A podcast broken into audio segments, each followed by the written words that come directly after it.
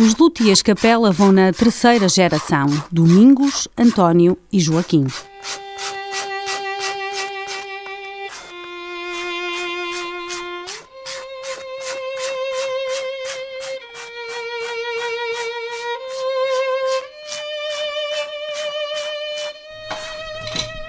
Um violino capela demora cerca de dois meses a ser construído e deve ser encomendado com pelo menos dois anos de antecedência. Tem 84 peças, as mãos moldam uma a uma durante horas, dias e semanas. Centímetros transformam-se em milímetros. As madeiras vêm dos Alpes e dos Balcãs e ficam a secar em estufas durante pelo menos 15 anos até que possam ser usadas. Um violino pesa 350 gramas e tem que suportar 45 kg de pressão. Não há dois iguais.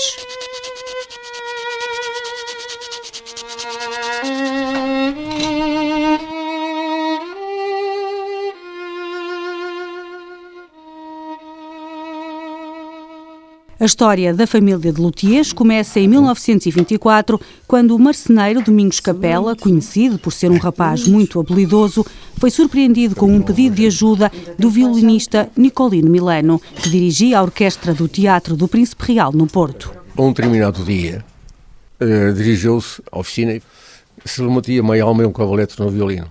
E ele disse, olha, bater colar com o Domingos tem muita habilidade para essas coisas.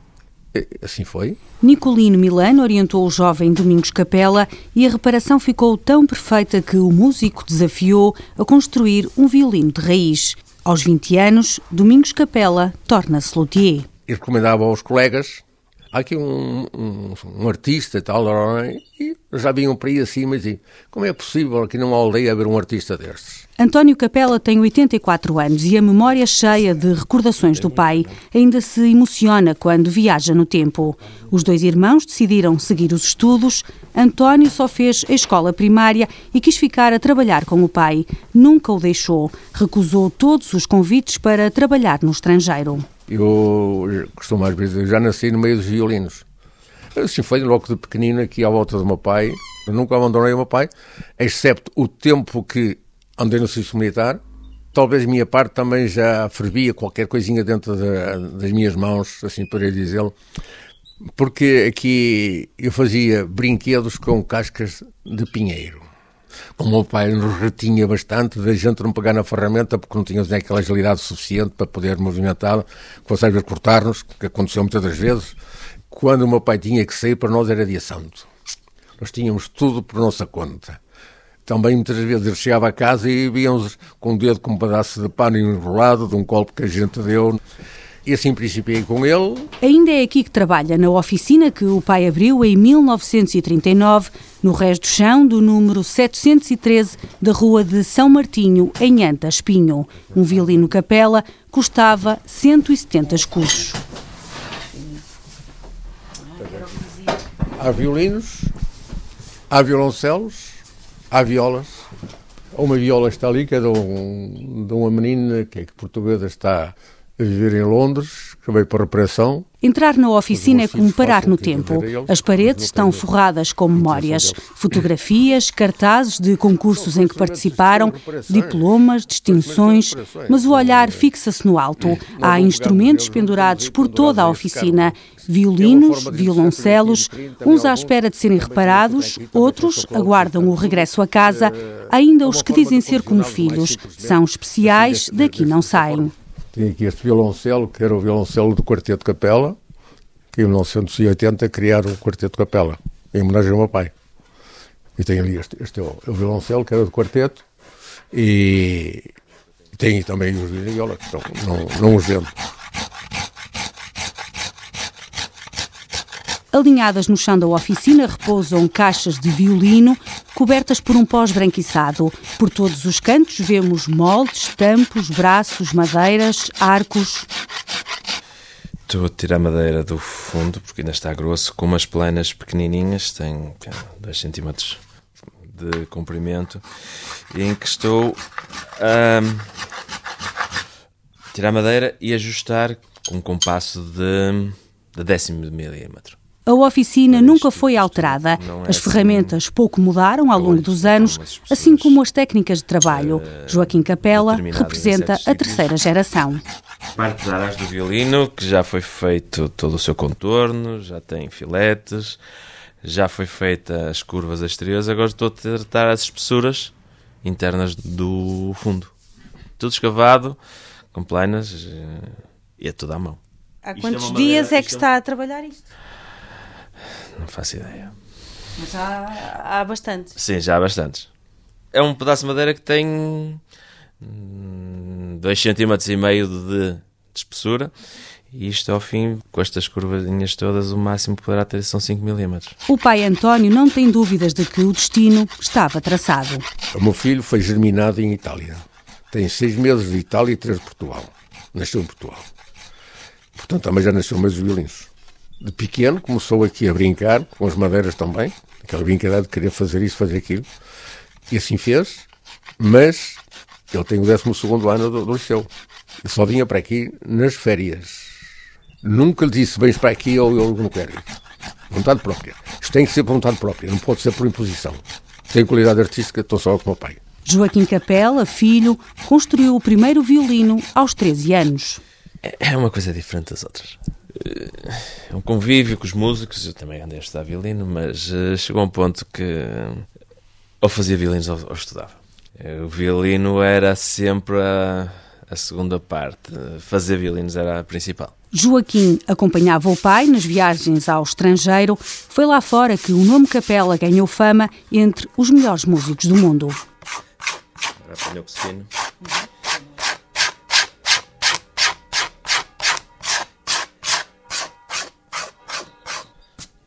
António, a segunda geração, nasceu em 1932. Cresceu a ver o pai domingos na oficina, construiu o primeiro violino aos 15 anos, teve um final trágico, foi roubado e acabou por ser esmagado por um carro. Um senhor, que era de São Martinho de Argoncilho, e esse senhor estava a receber aulas de um professor de violino lá no Porto. E tinha levado violino e tinha o violino dentro do carro.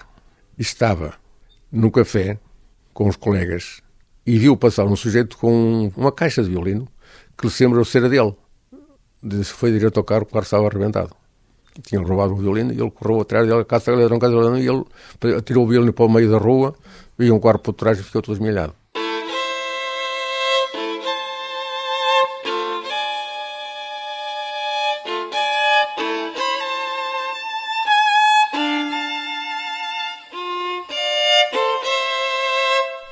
Tinha uma forte animação cultural. Com o casino eram muitas as orquestras que passavam pela cidade e precisavam reparar os instrumentos. A perfeição de António foi sendo cada vez mais reconhecida pelos músicos que iam à oficina. Acreditavam no potencial do luthier e conseguiram convencer o pai, Domingos, a deixá-lo estudar no estrangeiro.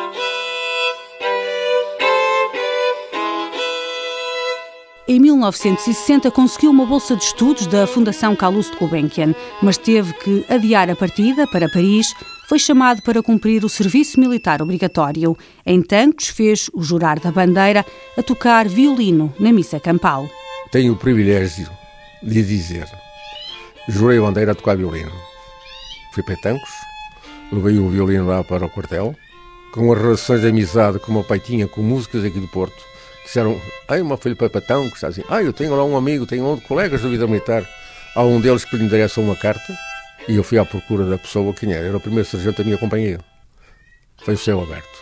A 8 de janeiro de 1961, António Capela começa um estágio na prestigiada Casa de Reparação de Instrumentos de Arco de Etienne Vatelot, em Paris. Conheci ali os mais virtuosos da época,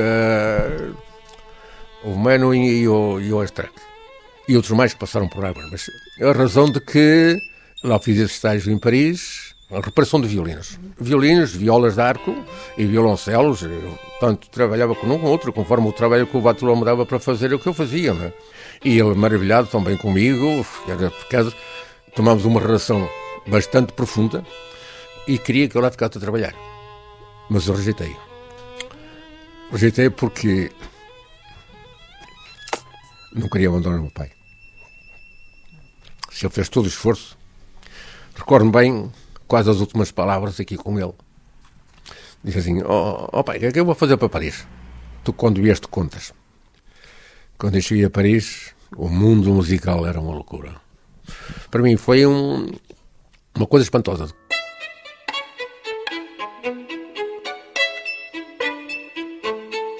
Em Paris, despertou a atenção do luthier francês depois de ter conseguido reparar o violoncelo de Maurice Gendron, conceituado violinista francês, amigo de Picasso e de Jean-Paul Sartre. Vatelot não tinha conseguido e ficou incrédulo com a mestria do português.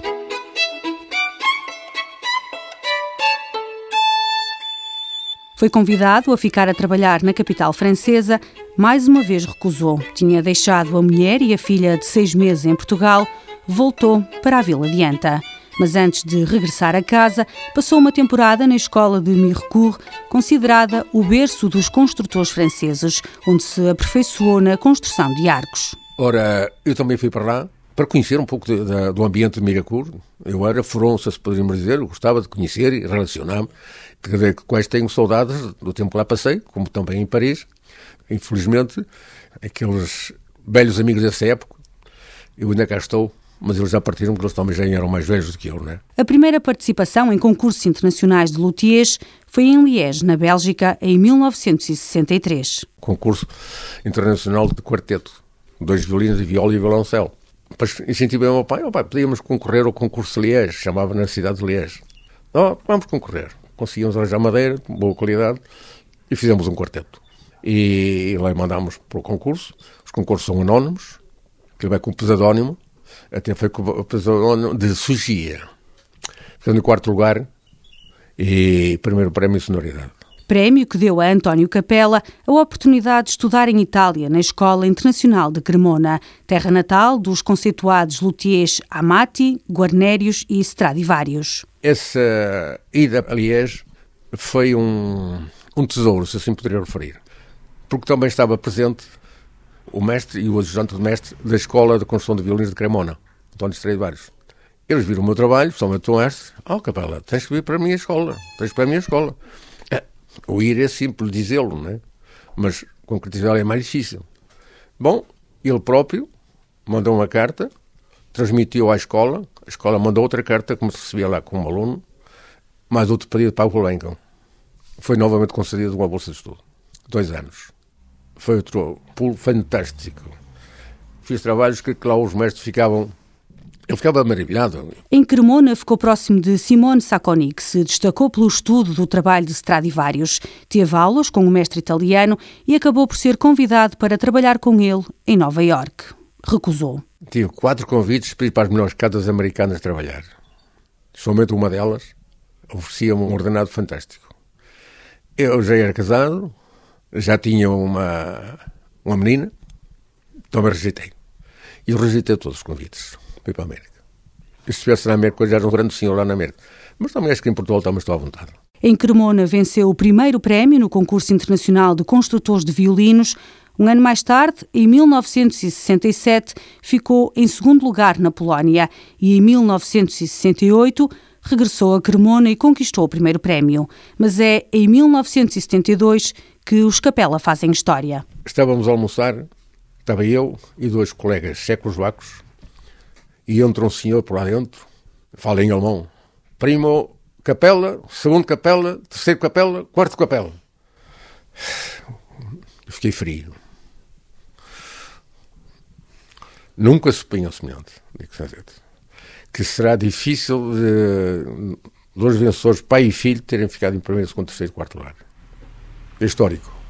Domingos Ferreira Capela faleceu em 1976. António conseguiu preservar a herança e passá-la ao filho Joaquim. O trabalho dele é dele uhum. e o meu é o meu. Não fazemos porque assim reconhece quem é que fez. Caso contrário, assim, isto é pai e filho, isto é tudo, tudo igual mas é distinto e não esteve aqui assim um, um colega e ele mostrou um vídeo feito por ele. E outro feito por mim. Assim, este não é o mesmo. Semelhante, mas não é o mesmo. Tem a sua personalidade. É um pequeno toque de mão que ficam estampados para sempre.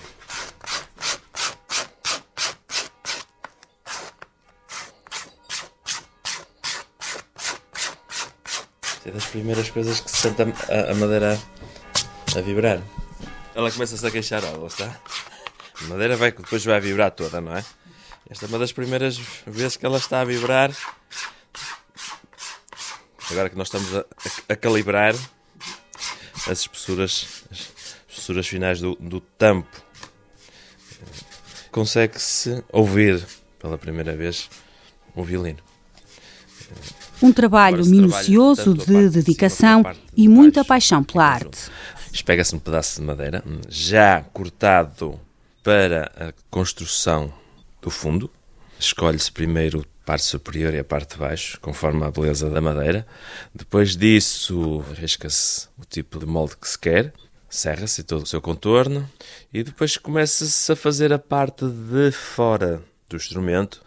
Começa-se a dar as curvas exteriores, depois de dar as curvas exteriores, risca-se os filetes, abre-se a cavidade para o filete entrar, que são três pedacinhos de madeira que se vê, dois pretos e um branco em todo o seu redor, é colado e depois raspa-se a parte de fora com as curvas já todas feitas. Depois começa-se a escavar a parte de dentro, também com goivas, e depois isto vai até ser hum, regulado com um compasso que vai até os décimos de milímetro. E quando isto estiver pronto, raspa-se e está pronto à festa. E depois também temos as partes laterais, que são as ilhargas, que só nas ilhargas são 24 peças coladas, que têm várias fases também, são pedacinhos de madeira que têm 1 milímetro de espessura, em que depois vai aguentar 45 kg de pressão das cordas para estarem afinadas.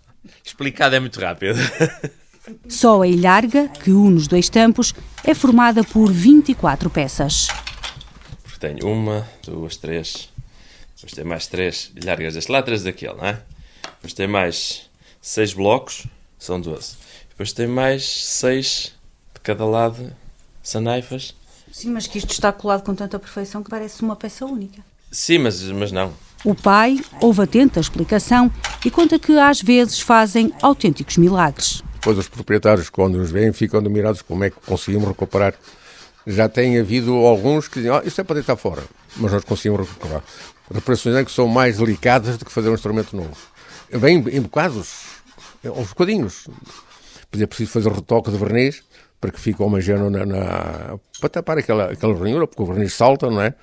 Reparações temos cá feito milagrosas, esclarecentes, esclarecentes ficam espantados a ver o trabalho que a gente faz aqui. Tudo feito à mão. Os dois braços substituem as máquinas. Isto é uma plana, mas uh, cá em Portugal uh, não existe. Vieram de Itália.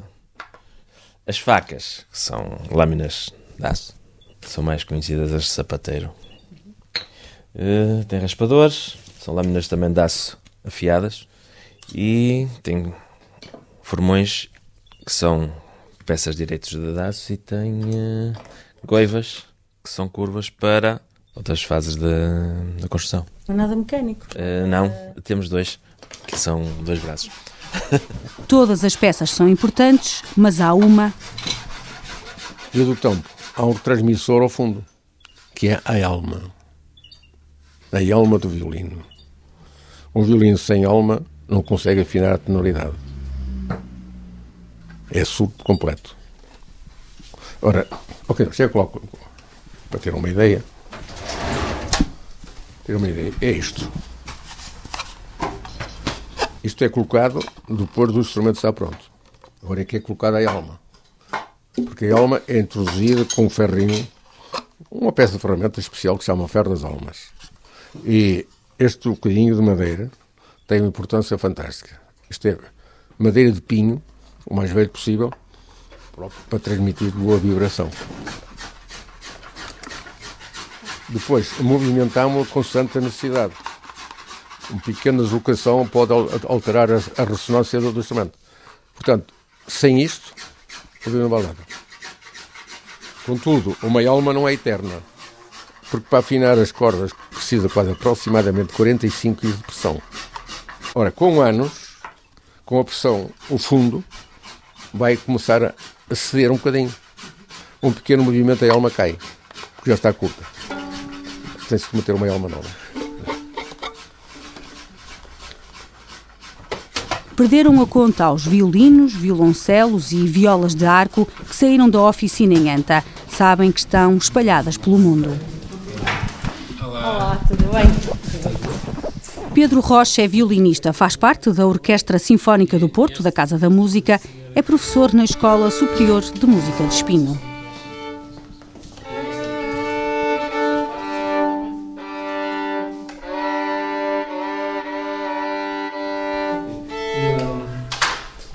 preparaste para hoje, Rita? Uh, Bach, Roth, Beethoven, Max.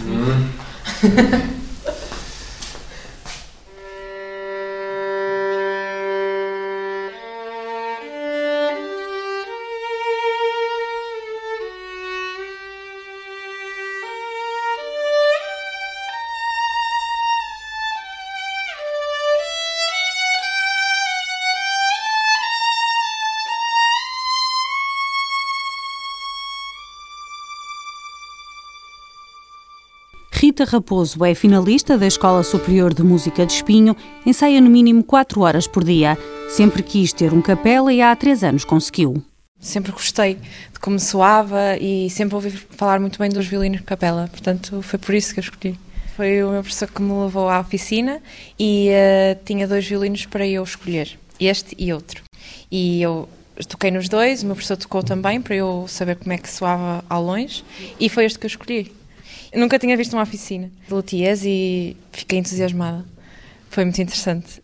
Tudo é antigo e uh, tem lá imensos violinos. É, para um violinista que gosta bastante do que faz, é emocionante.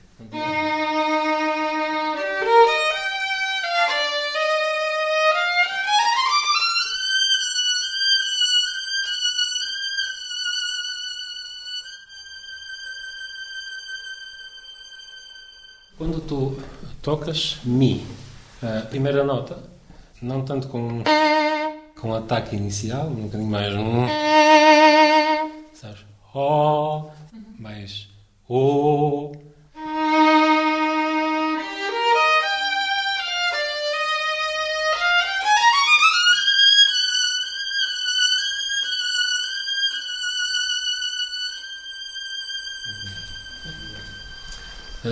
Quem ouve esta menina tocar não diz a prova que ela fez de acesso por aqui. Porque a evolução é muito grande. Eu estou aqui a olhar e, a lembrar-me de há três anos atrás. E o instrumento é também uma, uma coisa que nos alunos ajuda muito. Quando eles têm um instrumento de qualidade, os avanços são às vezes assustadoramente rápidos um instrumento pode fazer toda a diferença no, no aluno, porque quanto mais cedo se adquire um instrumento de qualidade, para quem tem talento é, é melhor. Não é por acaso que grandes violinistas todos têm instrumentos de altíssima qualidade. Eles passam a vida à procura do instrumento que gostam de ter e que é confortável para eles. É? Pedro Rocha soube desde muito cedo que queria ser violinista. Frequenta a oficina dos Capela, desde sempre. A minha ligação vem desde os meus 8, 9 anos de idade. Não é? Eh, surgiu por causa de uma reparação que eu tive que fazer. Fui lá arranjar o violino uma vez, à segunda vez o Sr. Capela achou muita piada ao miúdo de nove anos ter tanta paixão, tanta ligação ao instrumento e uh, mandou-me tocar numa oficina. Né? E quando eu toquei, ele ficou entusiasmado ao me ouvir e achou que eu tinha jeito para tocar, tinha talento. Ele disse ao meu pai que eu deveria estudar com alguém e quando eu lá fui, fiquei fascinado com aquilo tudo, não é? Aquele ar nostálgico do, da oficina fascinou-me completamente, não é? E depois, a maneira que ele cuida dos instrumentos cativa-nos muito, não é? Porque ele trata os instrumentos como se fossem crianças, não é? E até hoje eu vou lá com o meu instrumento e ele, quando pega no violino, é como se fosse dele. Teve o primeiro violino capela aos 18 anos. Foi a minha prenda de aniversário. Foi bastante especial o momento para mim, era um sonho. Primeiro porque conhecia bem a fama dele e conhecia o trabalho dele, que era fantástico, né? E outros meus colegas na altura também tinham capela e nós experimentávamos os violinos uns dos outros e eu adorava aquilo, né? Este violino para mim não tem qualquer preço. Tudo que é feito à mão e da forma como é feito, né? Com o carinho que é feito, tem sempre outro valor, né? É a paixão com que fazem as coisas, isso dá outro valor às coisas. E depois é a qualidade dos materiais com que é feito. E a qualidade extrema da execução que eles têm. Né?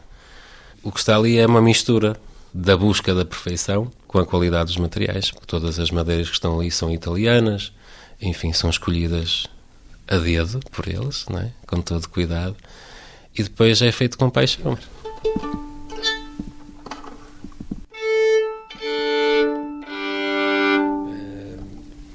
Das primeiras uh, peças que me lembro que toquei uh, neste instrumento era um dos concertos, na altura que eu sonhava tocar, que é o Max Bruch. Foi das primeiras notas que este violino tocou, é? Tem uma ligação afetiva muito grande.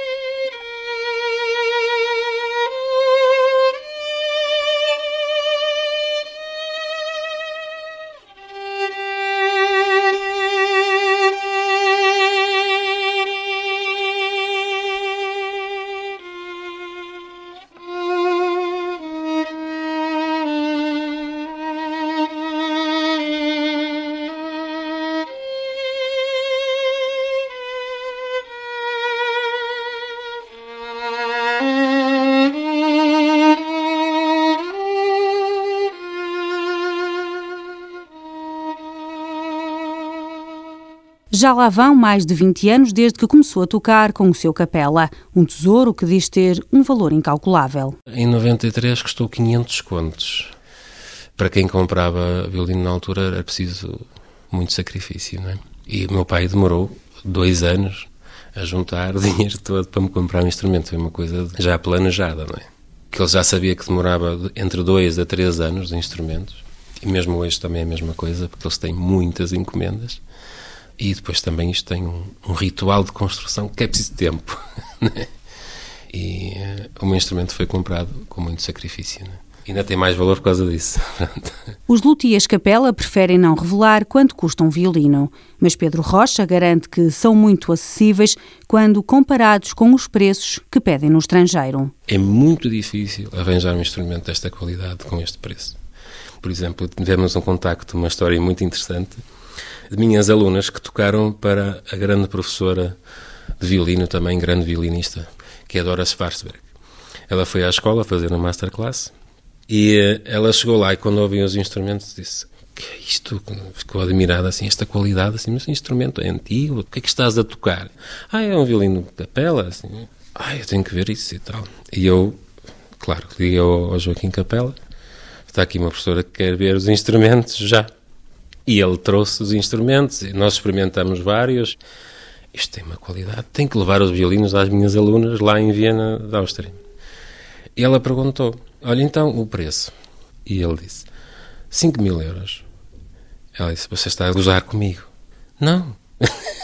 ela não se acreditava. Um instrumento desta qualidade é para cima dos 20 mil euros. Pelo que eu conheço, já tenho experimentado montes de violinos. Os meus colegas, alguns para querer quebrar a tradição de comprar um violino de capela, foram lá fora procurar. Não consegue. Aliás, houve um colega meu, que era o Danilo, é um violinista russo, que andou à procura dos violinos, gostou do capela assim, mas eu vou experimentar ir à Itália, um construtor e tal. Ele disse assim: Tu és de onde? Sou de Portugal. Ah, eu tenho aqui um violino fantástico para vender do senhor Capela, não é? E o violino estava a ser vendido por quatro vezes mais o preço. Pá, e cheio, cheio o som, como se fosse para baixo. Olha, é daí.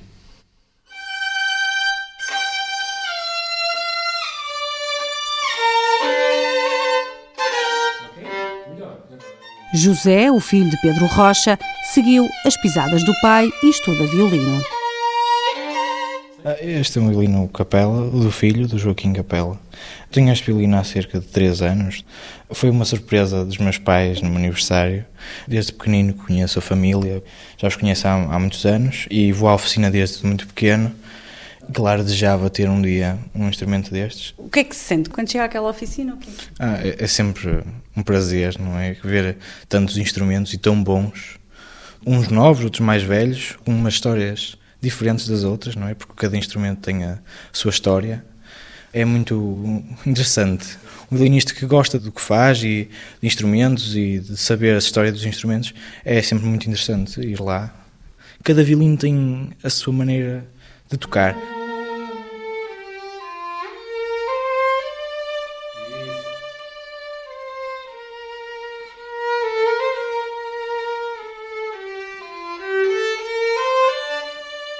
Soares é licenciado pelo Royal College of Music de Londres. É professor de violino na Escola Profissional de Música de Espinho e na Universidade de Aveiro. O meu pai é também músico, é também violinista.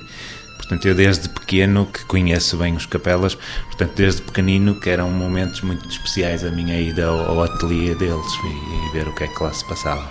Portanto, o meu pai tem ainda um violino feito pelo Capela, pelo António Capela, portanto era o violino que o meu pai tinha, uh, que usava, e eu mais tarde, já no, nos meus tempos de, de estudante, uh, toquei bastante com esse violino.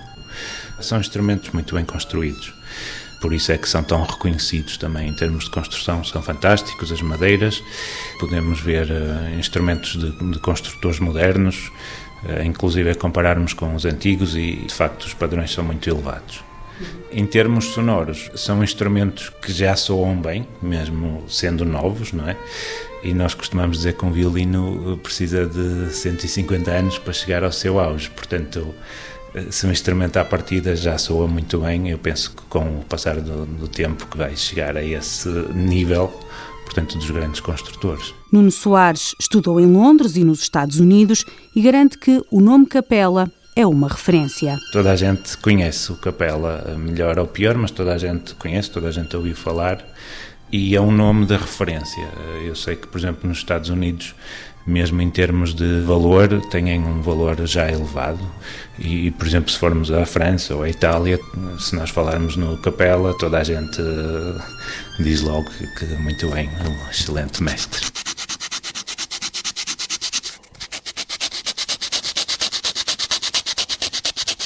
O mestre António tem 84 anos e continua a trabalhar todos os dias. Se não vier para aqui, fico doente. Enquanto eu puder me arrastar para aqui assim, vou fazendo alguma coisa para me entreter. De bata branca, debruçado sobre a mesa de madeira que está junto à janela e sob a luz de um candeeiro de ferro branco, tem nas mãos um violino que está a terminar de reparar.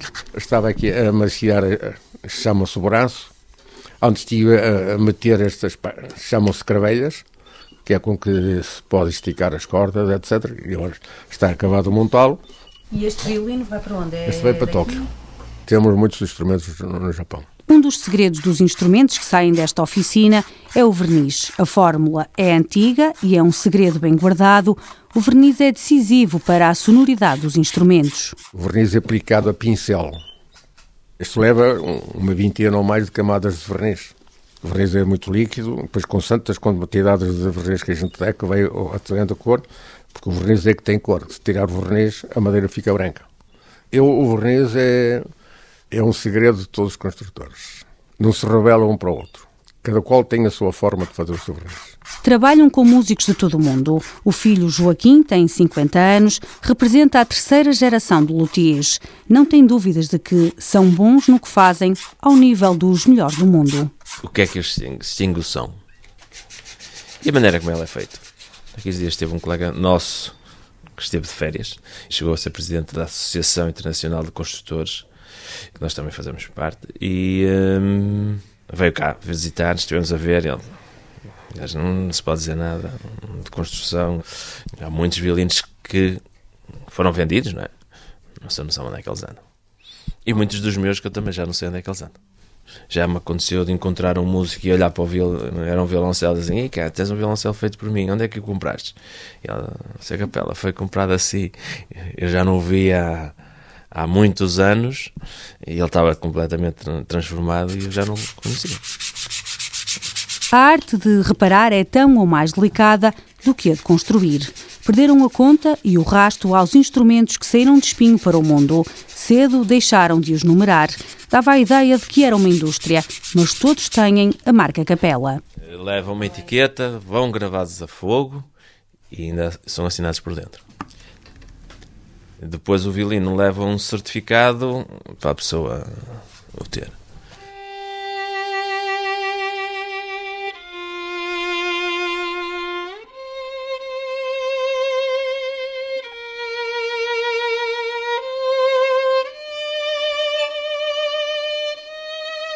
Há 92 anos que se constroem violinos em Anta. A vila quer afirmar-se como capital do violino.